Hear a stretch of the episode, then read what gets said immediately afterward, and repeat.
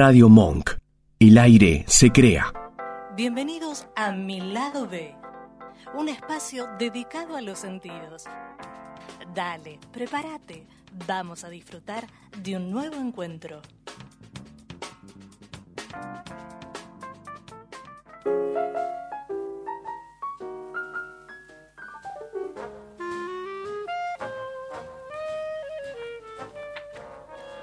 Buenas tardes, ¿cómo están? Un nuevo encuentro de mi lado B Radio, como decía Mariu en la, intro. Prometo que, la vamos a tener pronto acá haciéndonos compañía. Em, estamos saliendo por Radio Monk, arroba somos Radio Monk en redes.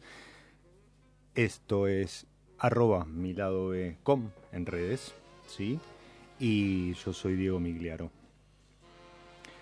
El programa de la semana pasada, mm, eh, emotivo, importante, eh, sentido para mí, porque es un. Esto de, hacer radio es un, sueño cumplido, ¿sí? Un sueño que viene de larga data. Me despedía agradeciéndole al vino, ¿sí? Y, por eso de que el vino une. Eh, hay un hashtag por ahí en redes dando, dando vuelta y y la verdad que sí que es, cierto. ¿sí? Este, en épocas de, grietas diversas en, fútbol, política, eh, pastelitos de batata o membrillo, empanada de carne eh, cortada a cuchillo o no, eh, el vino une. Y mm, hace una semana atrás, 10 días, estaba, estaba de viaje en Mendoza, eh, no por, por el vino, sino por, por mi otro, por mi lado A, no por mi lado B. Eh, recibía un audio donde alguien que es una persona y un personaje muy querido en la industria, eh, me, me, compartía algo que, que, le había pasado.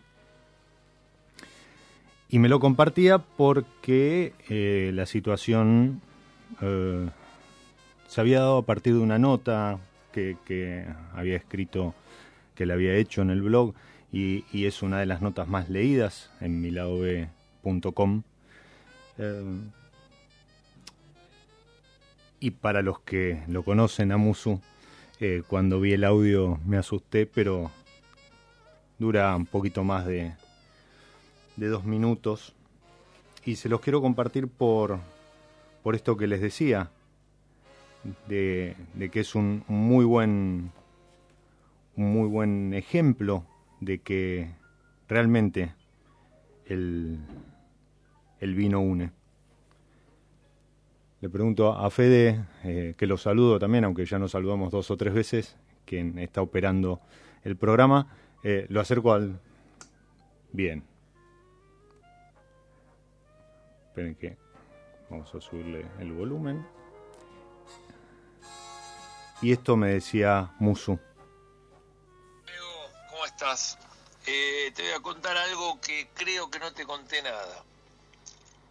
Eh, hace un tiempito me llama Manuel López López y no Manuel López, pero un gerente de él, alguien que labura con él, y me dice, mira, íbamos en la ruta con el auto y, Manuel eh, lee que hay una nota donde vos este, una vez probaste el vino de él y no sé, te gustó un montón, hace un montón de años y que fue importante para vos. Y Manuel te quiere mandar una botella de ese vino 1999. Esto fue hace un tiempo.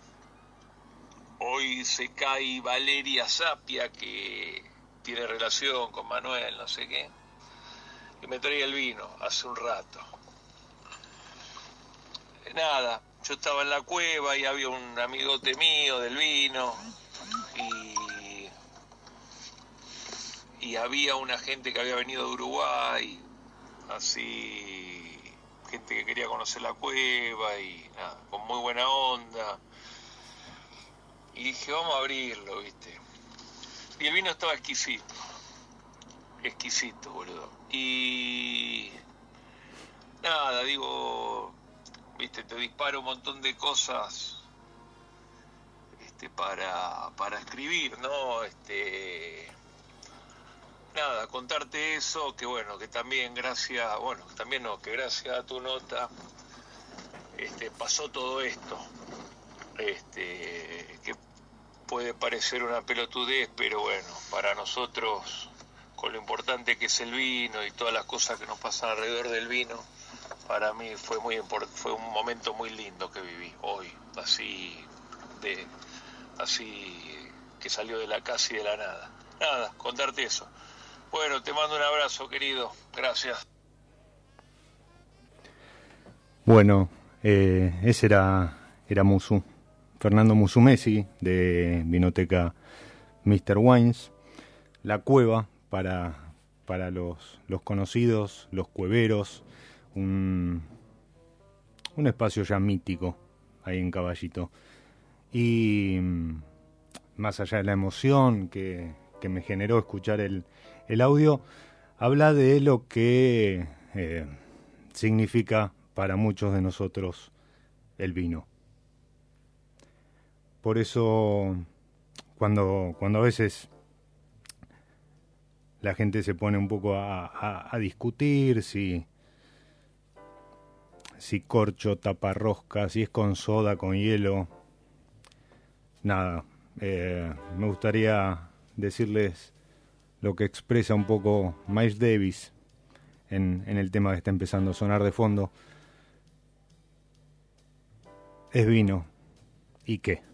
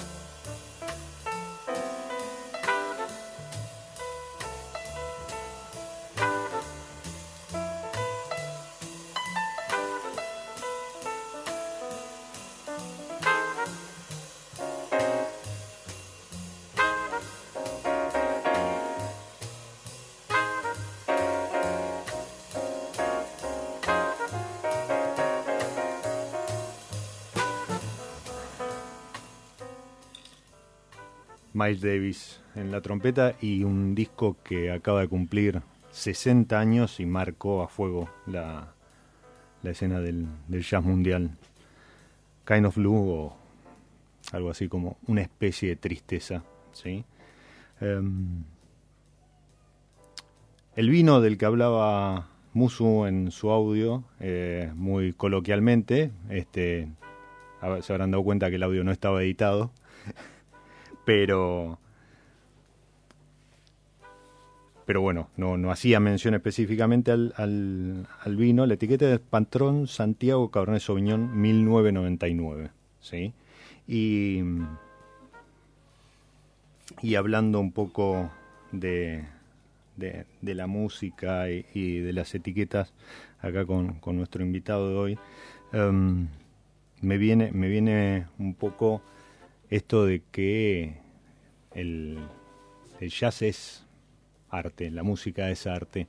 Y alguien por ahí decía que el vino es el, el único arte que se puede beber. ¿sí? Es el arte embotellado. Y, y a partir de ese juego entre la música y, las frases y demás, em, presentar a, a quien oyó la parte comercial y de relaciones públicas de este aglomerado ecléctico de, bodegas que es eh, o que era Ernesto Catena Viñars y hoy es conocido como Wine y Art. ¿Qué tal Álvaro? Bienvenido a Mi Lado ¿Qué tal Diego? Buenas tardes. muchísimas gracias por, eh, por invitarme a compartir esta charla acá con vos. Eh, bueno, sí, bueno, es un placer. La verdad que trajimos algunos vinos para, para empezar a compartir ahora vamos a empezar a, abrir algo. Pero sí, es un poco como, como esta introducción fantástica que hiciste, sí, es verdad. Eh, eh, realmente eh, hacer vinos es un arte. realmente todos los equipos de, Mendoza hacen maravillas. si bien estoy hace muchísimos años con este proyecto, allá desde el 2005, empezamos por ahí con, con vinos eh, tradicionales, cuando se lanzó el, Alma Negra, eh, hicimos una linda presentación, me acuerdo, eh, muy chiquitito, recién entrado a la bodega, allá con 23 y pico de años.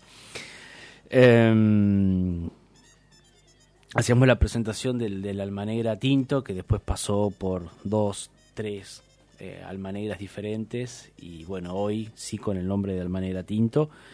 Eh, y bueno, fue creciendo un poco toda esta familia. Hoy hablamos de, bodegas, eh, desde una cuestión comercial, desde una cuestión de conceptos.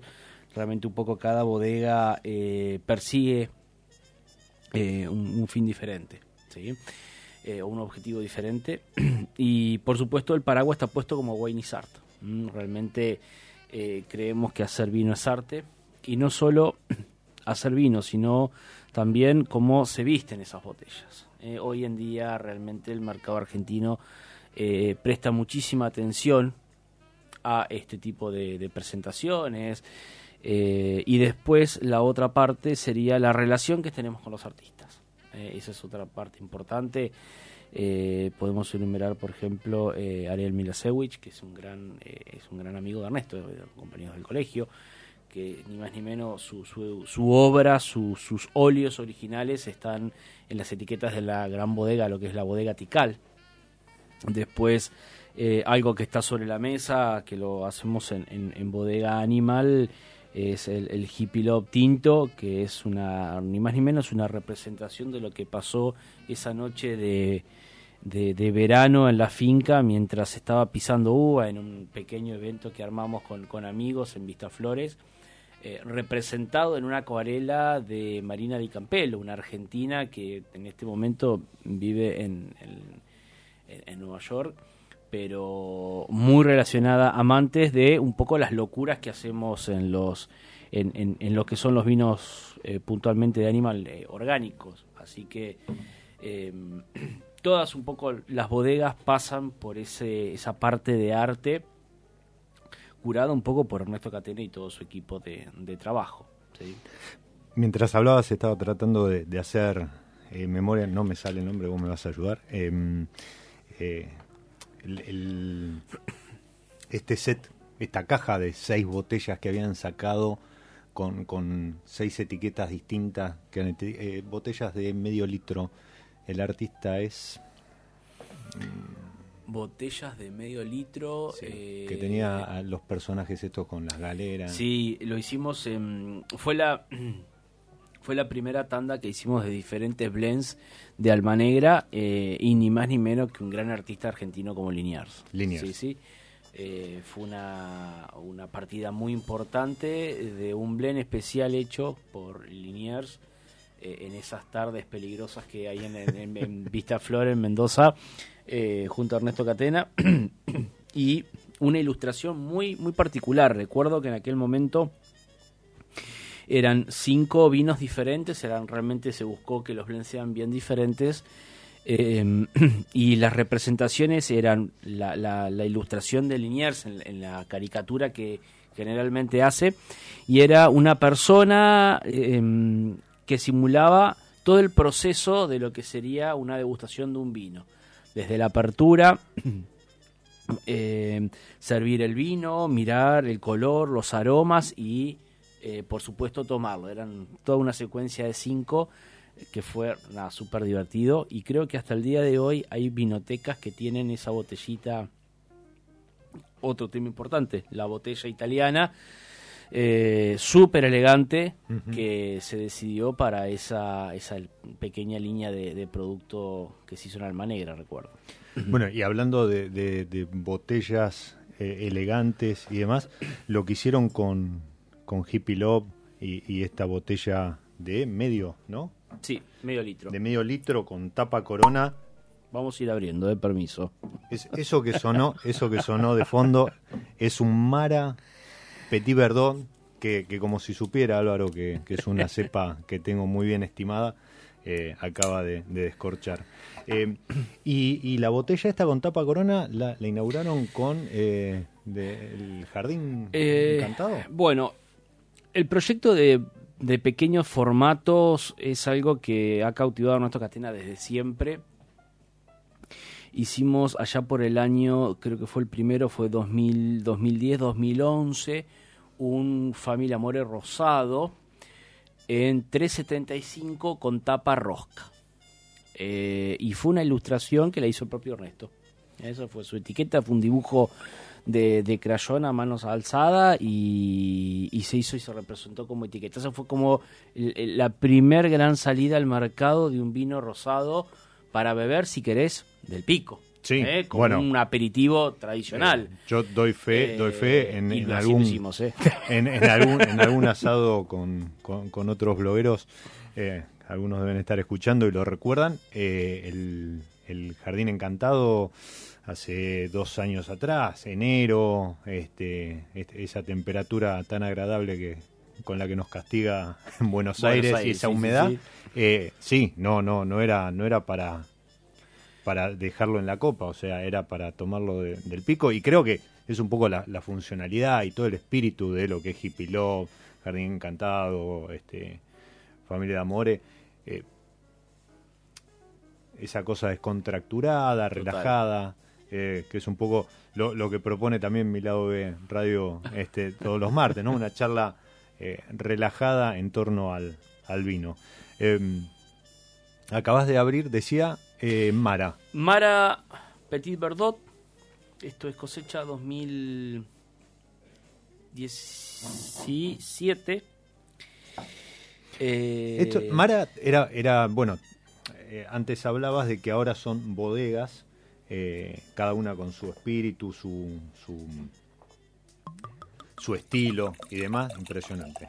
Eh, no, no, es efecto de sonido los que están siguiendo en vivo el programa. Es real. Exactamente. Ah, claro, tenemos la cámara. los, que está, los que están siguiendo el programa eh, vía este, mi Facebook personal pueden dar cuenta de que es, es, real, no es efecto de sonido. Pero decía, Mara era una, en su momento, una línea, después, después se descontinuó y fue relanzada este, hace dos, sí, dos, años, Con, un, con un Pinot Noir.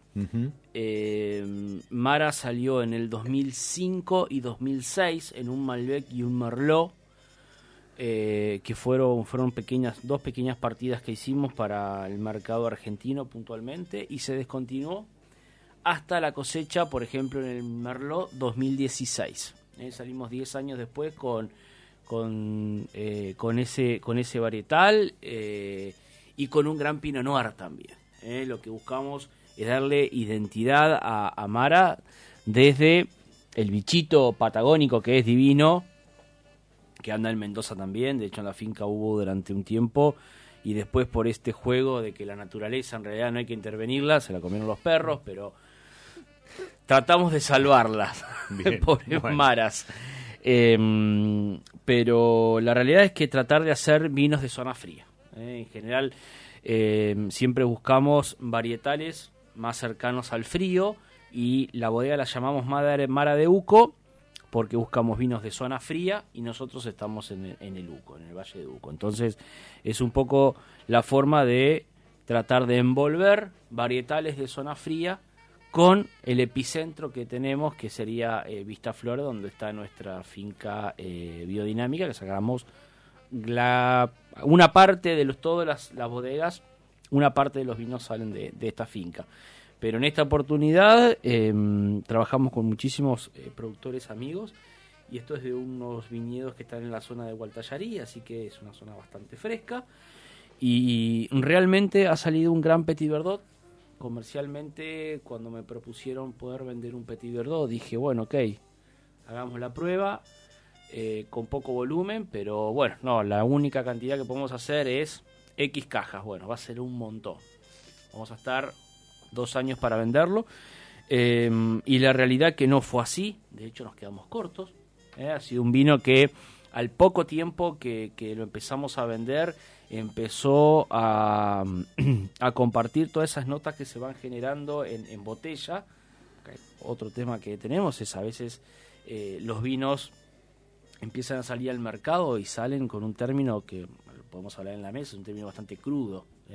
Son vinos que para aquel, eh, aquella persona que está escuchando, realmente los vinos una vez que salen del tanque o salen de la barrica donde pasaron más de un año o un año y se embotellan, necesitan un tiempo de estabilidad y de tranquilidad para terminar de amoldarse a esa botella. Los sinólogos te lo explican y te dicen, cuando un vino está recién embotellado, es como que no entiende dónde está. No está ni en el tanque ni está en la barrica. Está embotellado. Entonces, ese tiempo de estiva, que es dejar que pasen unos, unos dos meses, tres meses, es necesario y muchas veces los vinos llegan a Buenos Aires, que por ahí son el, gran eh, circuito comercial que tiene la Argentina, eh, llegan recién embotellados. Entonces, nos vamos, lo, vamos conociendo el vino a medida que lo vendemos.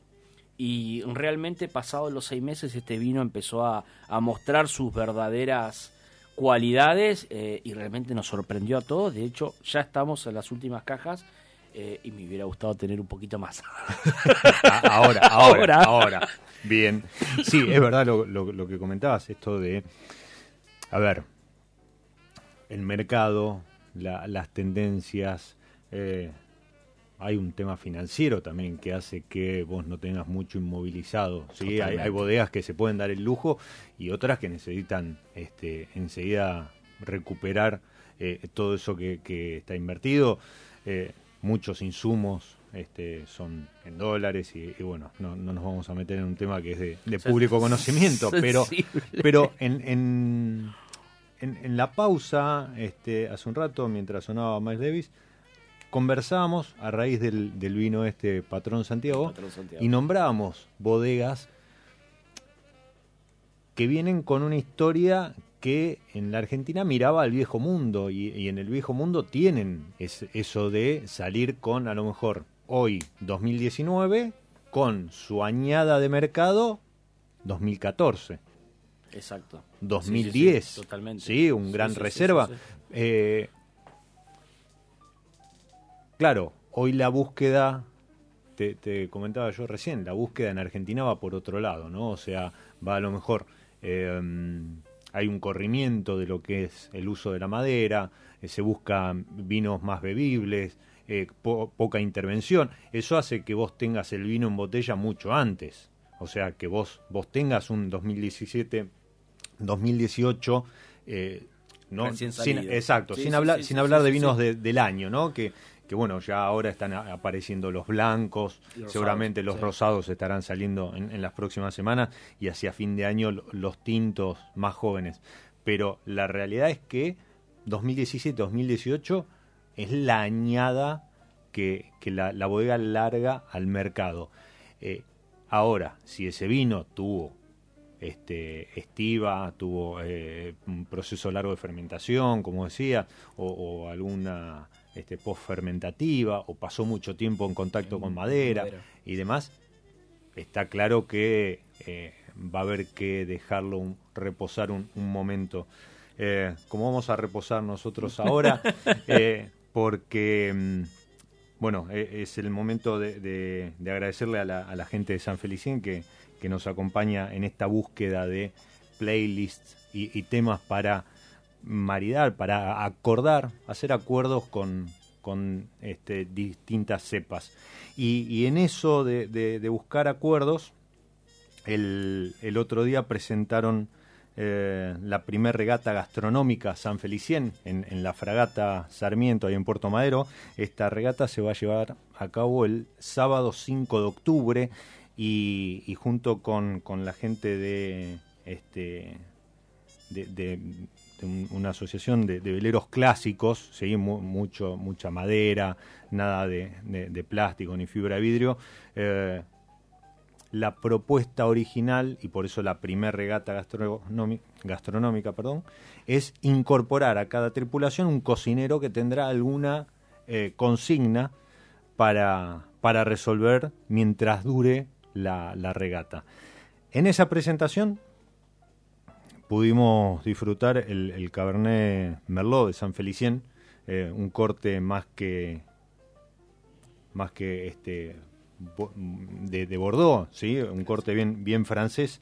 Entonces me pareció que era un muy buen acuerdo para, para esa etiqueta eh, acompañarlo con La Mer de Chantal Chamberlain. Mer qu'on voit danser le long des golfes clairs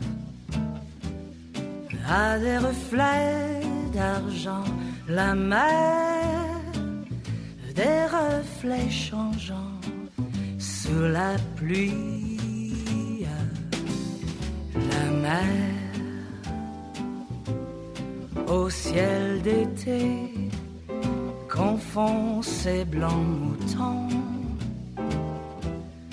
avec les anges si purs, la mer, bergère d'azur infinie. Voyez près des étangs ces grands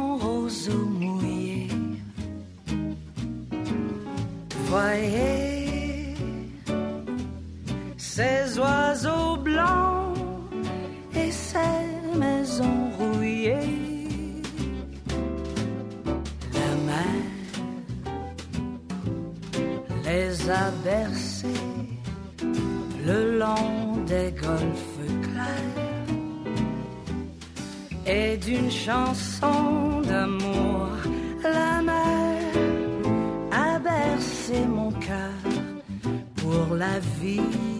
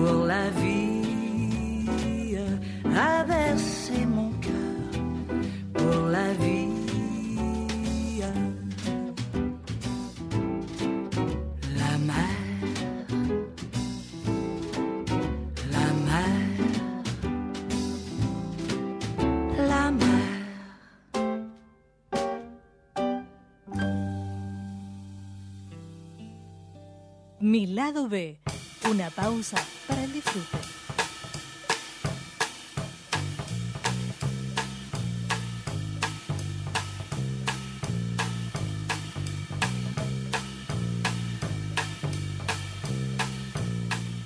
No, no, no chocamos copa, ¿no? Ahora, ahora po- hay que podemos. chocar.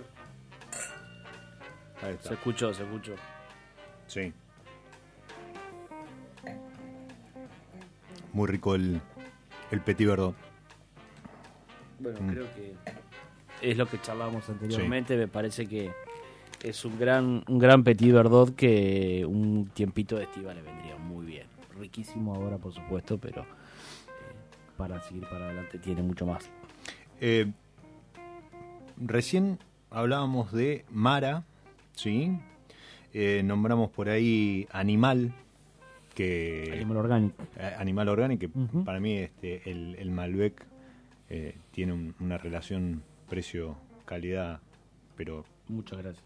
excelente. Y, y me gustó mucho el Syrah, no sé si ese sigue o... Sigue. Sigue. Sigue, es eh, un poco el que dio origen a, a Animal Orgánica ya por el año 2008. Eh, entonces, realmente queremos que, que ese Syrah siga siendo emblemático. Entonces, eh, al tener la finca con certificación biodinámica Demeter, podemos hacer vino orgánico también y podemos hacer vino bio. Entonces, eh, nos podemos dar el, lujo de hacer eh, algunas pequeñas hileras de, de certificado para, para Animal y bueno, estamos próximos desde marzo, iba a venir en abril, después en junio y así pasa el tiempo, pero realmente sí, va a volver a salir ese Syrah, lo estamos esperando ansiosamente eh, y que esperamos que realmente tenga las mismas cualidades que, que el año anterior y, y siga Muy, muy rico. con ese éxito. eh, eh, mm, si estás parado frente a la góndola y, y- y bueno, y ya te nombramos unas cuantas etiquetas, unas cuantas bodegas, eh, Animal lo reconoces, pues es una etiqueta muy selvática con Animal, este y creo que sí, viñedo orgánico, vino orgánico, organic Eh, viñar, Vino, sí, es vino orgánico. vino orgánico en, en como en un dorado, pero pero realmente tiene muy muy buen muy buena relación precio calidad. Eh, hablamos de Alma Negra, sí, esa la, la, la bodega, la línea que le dio origen y que este el otro día el Nacho de acá de la de la radio decía que era su su etiqueta favorita había ido no sé de dónde y no a comer y no no, no lo tenían. Em, y Alma Negra eh, tiene todo un juego justamente porque eh, nunca se sabe, se, se descubre, se devela qué es lo que tiene ese tinto eh, dentro. Em, después nombramos también a, a Tikal, ahí en la mesa un siesta, un siesta certificado, ¿no? En, en- creo que todavía queda de- los, los no certificados en el mercado Sí, por ahí dando sí, vuelta, pero queda- quedan todavía, sobre todo eh, aquel que tenga la oportunidad de, de estar recorriendo algunas vinotecas del, del resto del país, eh, en donde realmente todavía quedan algunas botellas eh, de guarda eh, y a muy buenos precios. O sea, son ellos son prácticamente los dueños. Nosotros hace esta va a ser la cuarta la cuarta añada que vamos a, a- a compartir en el mercado. Salió en el año 2013, así que. Eh, estamos próximos a lanzar ya la eh, Malbec, sería ya la 2016, bastante joven va a salir, pero realmente un poco a veces eh, es el mercado el que va marcando eh, el ritmo de, de la- los lanzamientos. Esto, esto que Eh, hablábamos hace un rato, ¿no? O sea, eh, o lo que te pasó con, con el Petit Verdot, que vos haces poca cantidad, porque decís, bueno, lo voy dosificando y de pronto te encontrás con que pegó y quebrás stock. O sea, Totalmente. entonces ya la siguiente como que ya el mercado te está pidiendo este sacarlo antes como para cubrir esa necesidad, porque, a ver, el mercado argentino debe rondar las 6.500 etiquetas, ¿sí? entre diversas añadas, eh, cambios de nombre, cambios de etiqueta, cambio de, manos y demás, con lo cual si perdiste la oportunidad este, es complicado después re- recuperarse, ¿no? Lo, sé, nos pasa muy seguido. Eh, realmente hay productos que mm, al principio un poco el restaurante, la vinoteca, eh, no entendía cómo funcionaba esto de los vinos de temporada. Pero bueno, fue, fue un trabajo muy fino que hicimos con, con todo el equipo de, de ventas en, en sentarnos, en charlar, en explicar, eh, abrir botellas eh, y tratar de introducir un, un concepto que la Argentina no lo estaba trabajando. O sea, vos lanzabas una etiqueta al mercado y tenía que estar hasta el origen de los tiempos y todos los años siempre tenías que tener el vino, no importa si vendías o no vendías. Entonces, eh, realmente nosotros somos muy pequeños.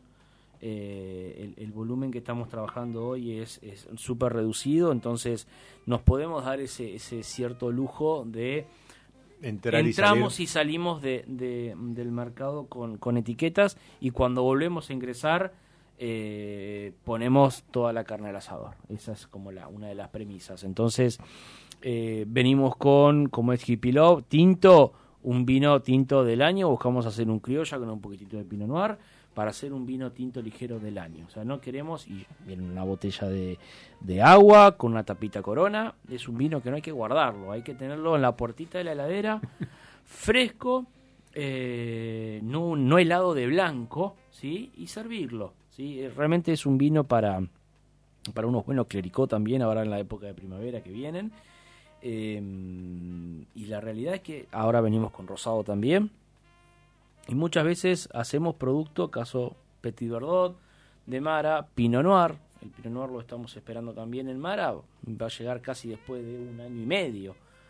Eh, en ese tiempo vendimos Merlot Y empezamos a vender el Petit Verdot. Entonces estamos terminando Petit Verdot y la idea es que siempre empiece un nuevo varietal de, de Mara para que, por ejemplo, el restaurante, ok, ocupa con el Merlot, termina el Merlot, empezamos con Petit Verdot, termina el Petit Verdot y seguimos con, con Pinot Noir. Pero bueno, siempre hay una representación de Mara eh, para compartir. Esa es la, la idea y el concepto un poco que, que trabajamos desde el equipo de ventas. Bien. Em, padrillos. Padrillos. En, esto, en esto de lo ecléctico de Wine Art y, todo lo que tiene para ofrecer, Padrillos, bueno, si Animal tiene una excelente relación precio-calidad, lo de Padrillos es superlativo. Hay el, blanco trifecta que es increíble, trifecta porque más allá del juego de palabras con, con lo que es este carreras de caballo, eh, está compuesto por tres varietales blancos, es un, blend blanco que está muy, muy, muy bueno. No sé si queda en el mercado o ya hay que esperar lo nuevo. Pero en esto, en esto de lo, de lo ecléctico, me querés responder lo de los blancos. Sí, en- entro un poco en lo que es eh, Finca de los Padrillos. Eh, por ahí esa es una de las bodegas que, mm, que rompe un poquito con, con lo que estamos eh, acostumbrados a hacer en, en Alma Negra, en la bodega Tical o en Estela Crinita, por ejemplo. Eh, ahí lo que tratamos es de asegurar y tener realmente una regularidad de producto todo el año. Son por ahí otros volúmenes, es otro el- precio. Eh, y queremos llegar a compartir el vino y estar en, todas las góndolas. Entonces, el trabajo que se hace es un poquito diferente, pero no quiere decir que las calidades que se buscan sean Mm. con el mismo parámetro que las anteriores. Como vos decías, el blanco es un gran blanco de eh, Tokai, Semillón y Torrontés, es brutal, casi no hay cortes de ese tipo o mezclas en Argentina. Eh, de- hacemos un rosado también, que es de Pinot Noir y Syrah, y Syrah, infernal. Y el clásico Malbec y Pinot Noir, que es un poco el favorito que tiene esa bodega. Eh, y a veces cuando recorro un poco el interior, trabajando con los diferentes equipos, eh, una de las, eh, de las de los grandes comentarios es ese Pinot Noir eh, que tan rico está y que a muchos les sirve para entrar a empezar a tomar vino tinto. Entonces, ¿Qué, qué, de qué precio estamos hablando estamos del hablando mercado de sugerido? 400 pesos sugeridos. Bien. Estábamos hablando de precio góndola después. sí, eh, Hoy hay no. infinidades, infinidades de medios para adquirir vinos, todos con sus costos fijos totalmente diferentes Sí. y los bancos nos ofrecen todo tipo de descuentos. Así que Sí. siempre tratamos de Sabemos de que, que hoy no, no hay un, un precio de referencia, pero No, bueno, no. es el precio No de, de sugerido. A ver, es el precio máximo al cual lo, lo, lo deberías pagar. No, sí, sí, sí. O sea, supuesto. de ahí para abajo. O sea, ¿sí? hoy Y- deberíamos hablar de cuál sería el precio máximo. Precio máximo, exactamente. Pero bueno. eh, y, y decía esto de ecléctico porque, eh, a ver, es un- una etiqueta asociada, de hecho, las etiquetas de padrillo son caballitos de carrera y, y es asociada justamente con trifecta y demás con las carreras de caballo, con lo cual creo que hasta demoraron en tener su gran premio. Y, y bueno, y el sábado en, en la fiesta que ofrece el, el hipódromo de Palermo, en, en- con, con esto de las pollas eh, año a año, ¿sí? que, que ya lo vende como, una, como un, un evento familiar. eh, Padrillos presentó el gran premio Finca de los de Padrillos. los padrillos. Primera vez después de tanto tiempo. eh, pues, a ver, siempre nos concentramos y empezamos a trabajar con otras bodegas. Eh, con la novedad, o que el vino orgánico, ahora siendo vino natural. Bueno, siempre teníamos otra cosa que superaba las expectativas. Y la realidad es que hemos decidido hacer algo una vez con Padrillos. eh, esta gran bodega que nace del amor de, de Ernesto Catenas a los, a los caballos, ni más ni menos. Entonces, eh, toma el nombre de, de ese gran an- animal que va delante de la tropilla y guía un poco el resto de, de- de los caballos eh, para poder expresar la mejor calidad de varietales. Eh, así que sí, compartimos este, mm, eh, este sábado el, el Gran Premio Finca de los Padrillos en la carrera de las de 18 horas. Eh, nada, la verdad un, un- un marco, eh, un día fantástico para disfrutar de, Estuvo muy lindo. eh, del turf y ni más ni menos que en el hipódromo de Palermo. Así que ha sido la- la- una de las catedrales de enfrente está la catedral del Polo. Bueno, estamos en la catedral del turf. eh, haciendo el, el gran premio finca finca de los padrillos así que muy contentos de esa actividad bueno desde ya gracias por haber venido Eh, fue eh, una linda tarde y que hemos quedado muy contentos todos, así que seguramente estaremos armando alguna que otra carrera próximamente. Vamos a ver. Bien, ahí está Esteban Bruno de- del vino del mes, fervorizado con el trifecta, este, así que Un hay- abrazo grande para Esteban, por supuesto. este, hay otro, otro fanático también y, y la verdad es que es un, un muy rico vino. Y mm, repasamos un poco como las, las, la- las bodegas originales o las líneas originales de, de lo que era Ernesto Catena Viñars y hoy es Wainisart. Eh, dijimos Alma Negra, Siesta, Tical, Mara, Animal, Padrillos. Y dejé para, para el final eh, dos, dos este, proyectos que, que se han incorporado un poco con, con todo lo que está representando hoy en, en el mercado, no solo nacional, sino a nivel mundial, de lo que son vinos naturales, eh, como, como el, el extremo, eh, el in extremis de lo que es la biodinamia, el orgánico y demás, eh, que es Estela Crinita y... Amiche. Bueno, la bodega es Estela Crinita con, con, con, sí, con, con su otra con su etiqueta. otra etiqueta. Eh, a ver, todo el, todo el camino comenzó cuando empezamos a, a el proceso de certificación de la finca. ¿sí? Primero fuimos orgánicos, después fuimos por, por un poquito más, fuimos bio, eh, fuimos una de las primeras bodegas en la Argentina en hacer vino orgánico de calidad. Después empezamos a hablar de lo que era ese concepto eh, biodinámico, que era es un concepto viejísimo, que se conoce eh, hace muchísimo tiempo y que muchas veces lo usé de pequeño con mi abuelo a la hora de pescar o de sembrar de acuerdo a- al calendario lunar. En ese momento no seguíamos un calendario lunar, sino era más un, un conocimiento eh, que se venía transmitiendo de generación en generación. Eh, y hoy se aplica el vino. Entonces hoy realmente hacemos grandes vinos de grandes vinos de alta gama con este proceso. Eh, al tener la finca con una gran barrera natural que es superando lo- los mil metros eh, sobre el nivel del mar y en una zona de, desierto como es eh, el Valle de Uco, realmente te permite poder tener eh, grandes calidades de uva y poder hacer vinos de guarda como es, es siesta y estar acompañado con la certificación de, de Demeter.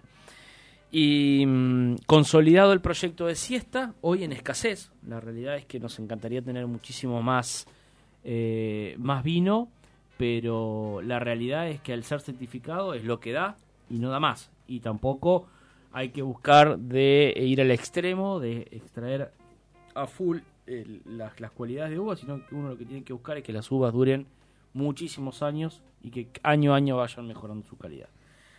Cerrada la parte del lobillo con siesta y con tical, eh, empezamos a- a trabajar o desde, desde Mendoza y junto con Ernesto un poco recorriendo algunos viñedos eh, europeos eh, el concepto de vinos orgánicos, eh, perdón, vinos naturales. Que los vinos naturales en realidad es hacer el vino como lo hacía el abuelo antes, el, el mendocino, como lo hacía mi abuelo en Entre Ríos. Nada más que mi abuelo agregaba agua y azúcar, porque la uva chinche era demasiado ácida en Gualeguaychú, por lo menos. Yo me acuerdo de mi abuelo cosechando la uva chinche y chaptalizando. Era, ese- exactamente, era, una corrección. Sí, Sí, hoy- haciendo hoy, eh. una corrección de Exacto, glucosa Exactamente. rara, pero quedaba rico, quedaba muy rico. Recuerdo salía muy, salía muy bien. Bueno, es lo mismo, pero eh, acá ahora en el, el 2018-2017 lo que se aplicó fue tecnología. Entonces eso lo que te permite es bajar al mínimo los errores de fermentación, cuidando las temperaturas, cuidando eh, el momento de la fermentación. Hay que tener en cuenta que un vino natural se fermenta como viene del, viñedo.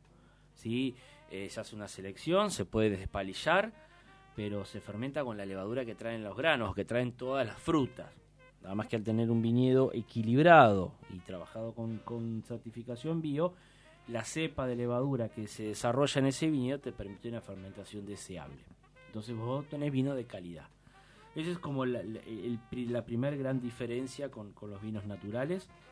Eh, y la otra es que no tiene sulfito, o sea, ese, ese sulfuroso, ese, ese bactericida, lo que va controlando un poco el vino, que no lo agarren pestes en el momento de que se está cosechando, que se está fermentando, bueno, lo que se agrega para los traslados y los controles de temperatura. En este caso, eh, vamos a un grado de sulfito agregado cero. Entonces son grandes desafíos que se van haciendo de a poco, a medida que vamos encontrando, vamos encontrando la vuelta, a ver cuánto dura, cómo soportan los traslados de Buenos Aires, Mendoza a Buenos Aires, cómo es la velocidad de rotación del producto, y nos vamos animando a hacer un poquito más de volumen. Yo recuerdo el primer vino natural que hicimos fue Michi Miei, cosechó 2016. Era toda una expectativa, fue todo un desafío para, para Alejandro Kuznarov, que es el enólogo, en hacer ese vino. Venía con una trayectoria muy fuerte haciendo vinos biodinámicos, pero el vino biodinámico te permite un pequeño agregado de, de sulfuroso hasta 40 miligramos por, por litro. Entonces eso más o menos te hace ir llevando eh, el vino un poquito más tranquilo. Acá no hay nada. Entonces las primeras botellas venían con una aguja un poquito más arriba, o sea, era una burbujita muy fina. Eh, hay a muchos que no les gustó, hay muchos que les encantó. Entonces fuimos encontrando la vuelta. Para ventaja nuestra lo vendimos muy rápido.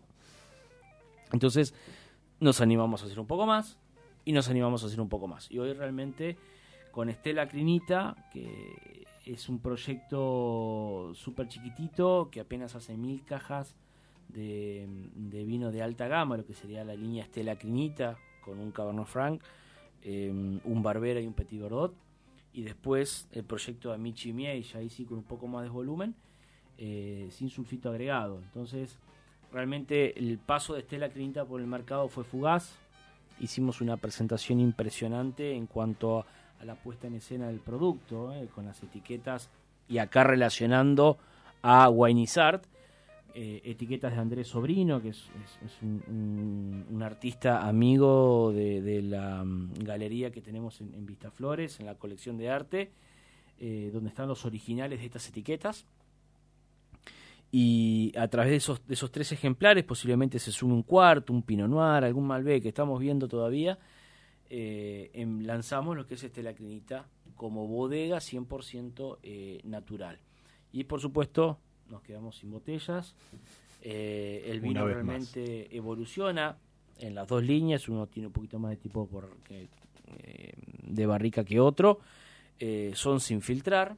Entonces es toda una novedad en cuanto a los vinos, pero la premisa es los vinos que se hacen tienen que ser ricos y si se pueden guardar un poquito más, todavía mejor. To- totalmente, totalmente. Se fue. Se fue. la charla, se fue la pausa. La verdad que eh, nada, eh, se, se pone se pone interesante, se empieza a soltar y, y sin entrar en tecnicismos, eh, tengamos siempre presente que, que el que el vino es es vivo, está vivo y sigue evolucionando y, y- y es un lujo poder esperarlos a veces a, a los vinos para poder disfrutarlos muchos años después de que fueron este, embotellados. Muchísimas gracias, Álvaro, por haber estado en este segundo programa eh, con, con un tema ahí de salud que, que viene piloteando. Así Sí, que sí, no, estamos. el, el agradecimiento Venimos, venimos bien, venimos bien. es aún mayor. Algo que me comentó, y después de repasar todo este arte de etiquetas, hay una página que está al salir, que está construyendo Wine is Art, donde se va a hacer foco justamente en los artistas. Em, obviamente cuando, cuando salgan las, cuando salga la página será, será comunicada. Em, yo me despido, los despido, eh, prometiéndoles una nueva pausa la semana que viene, prometiéndoles que a lo mejor sale algún sorteo de las botellas que no se pudieron destapar. Y nuevamente, disfruten del vino y si no, como dice Tangueto, disfruten del silencio.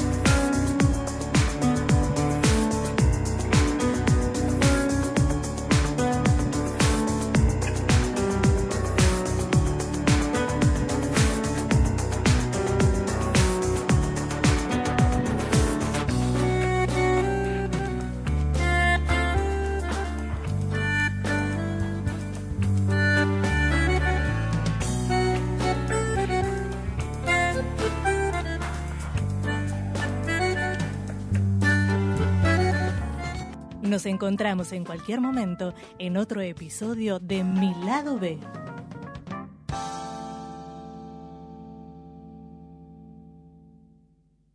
Radio Monk.